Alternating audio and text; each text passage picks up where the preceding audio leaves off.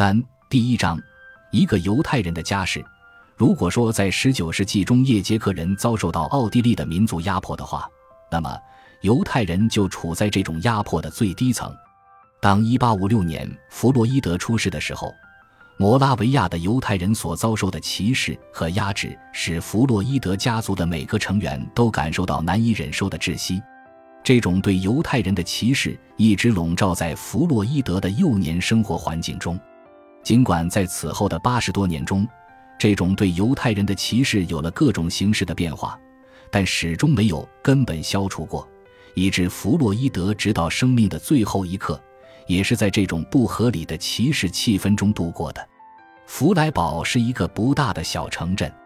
在十九世纪中叶，当弗洛伊德出生的时候，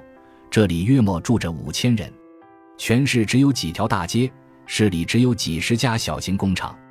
这里原先是属于大摩拉维亚斯拉夫国的一个小镇，从19世纪后半叶起，这里就发展了各种各样的手工工厂。它比起附近的斯洛伐克先进的多。弗洛伊德的父亲在这里经营的毛织品生意，勉强地维持了弗洛伊德一家的生活。经济上虽然不很富裕，但家庭生活还是融洽的。弗洛伊德的母亲阿美丽，那丹森又名玛利亚。是一位很智慧的年轻妇女，母亲对弗洛伊德的影响比父亲更深远。这不仅是因为玛利亚对弗洛伊德给予了深切的关怀，使弗洛伊德对他母亲建立了很深厚的感情，而且还因为玛利亚比弗洛伊德的父亲更长久的同弗洛伊德生活在一起，一直共同生活到一九三零年为止，而弗洛伊德的父亲则在一八九六年就离开了人世。弗洛伊德的父母都是虔诚的犹太教徒，他们过着简朴的犹太教生活。犹太教要求自己的教徒信奉一种共同的法，即希伯来语所说的多拉。所谓法或多拉，是起源于圣经中的旧约的道德和宗教学说体系，要求犹太人忠于犹太教的最高的神耶和华，并遵守犹太教祭司拉比的教导和告诫。拉比一词原指最早的犹太教法学博士，他们从公元二世纪到十三世纪间，一代接一代的专门研究了旧约和犹太教教义，为犹太教教义增添了不少新的内容，虽为犹太教教法的系统化做出了贡献。根据犹太教教法的规定，犹太人必须在饮食方面遵循特殊的戒律，男人必须坚持割礼。每周星期六要过沙巴斯即安息日。根据犹太教法规定，在安息日内，犹太人要坚持步行约三分之二里的路程，被称为安息日路程。犹太教法还规定，犹太人每周要到犹太教堂去祈祷和在那里接受宗教教育。弗洛伊德的父亲严格的遵守在些犹太教法规，使弗洛伊德从小接受了犹太教教育。也使他从小就对圣经很熟悉。弗洛伊德的父亲虽然没念过大学，但他曾用大量时间研究过犹太教法典《塔尔姆特》。弗洛伊德的父亲作为这一家犹太人的家长，要求弗洛伊德从小就忠实于本民族的宗教教规。弗洛伊德在幼小时期由一位信天主教的保姆服侍着，这位保姆给小小的弗洛伊德以很深的印象。以致弗洛伊德在成人后还对他的形象记忆犹新。弗洛伊德在《精神分析学的起源》一书中说：“这位天主教徒保姆长得难看，年岁较老些，但很聪明。他教给弗洛伊德生活和生存的手段，并使他从小就对我自己的能力有足够的认识和估计。他经常抱着弗洛伊德到教堂去，并向他讲天主教的故事。”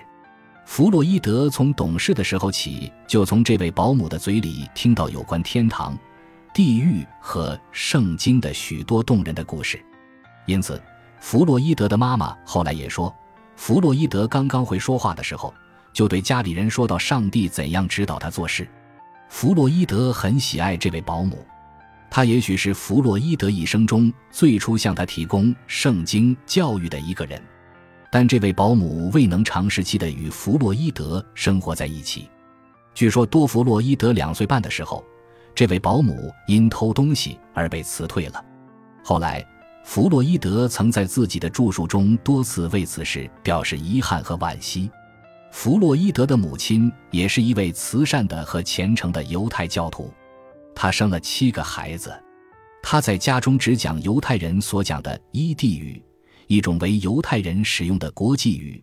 而不是讲他的老家加里西亚的高地德语，原为德国南部和中部使用的德语，现为标准德语。弗洛伊德对母亲很孝顺，他在著作中提到他母亲时说：“他的自信以及对事业的乐观态度，在很大程度上是来自母亲的影响。”弗洛伊德曾说：“母亲在同儿子的关系中总是给予无限的满足，这是最完全、最彻底的摆脱了人类的既爱又恨的矛盾心理的一种关系。”弗洛伊德始终热爱、尊敬母亲。弗洛伊德的朋友中斯说。对母亲的热爱使弗洛伊德在一生中从来都没有指责过妇女背弃了他或欺骗了他。弗洛伊德的母亲特别宠爱弗洛伊德，凑巧得很，弗洛伊德和他最喜欢的小说狄更斯的《大卫·科伯菲尔特》的男主角一样，在他母亲生他的时候带出了胎衣。据说这件事象征着这孩子将会有很好的命运。弗洛伊德以后常常以此自豪，并说。他从母亲身上获得了无法估量的奇妙的好处。他曾说：“一个为母亲所特别钟爱的孩子，一生都有身为征服者的感觉。由于这种成功的自信，往往可以导致真正的成功。”他在七个孩子当中排行老大，他和最小的弟弟亚历山大之间相差十岁，中间还有五个妹妹。母亲对他寄予很大的期望，希望这个大儿子能在事业上获得成就。弗洛伊德的母亲本来是住在德国东北部的加里西亚的，那个地方靠近俄国。后来，阿美丽还在俄国的敖德萨度过自己的童年。阿美丽同两个哥哥一起住在美丽的黑海之滨。她从小聪明、活泼又美丽。后来，阿美丽又随自己的父母迁往维也纳，在那里正好遇到了1848年的革命。一直到后来，当阿美丽已经七八十岁的时候，她还能清晰地回忆起一八四八年的维也纳起义。感谢您的收听，本集已经播讲完毕。喜欢请订阅专辑，关注主播主页，更多精彩内容等着你。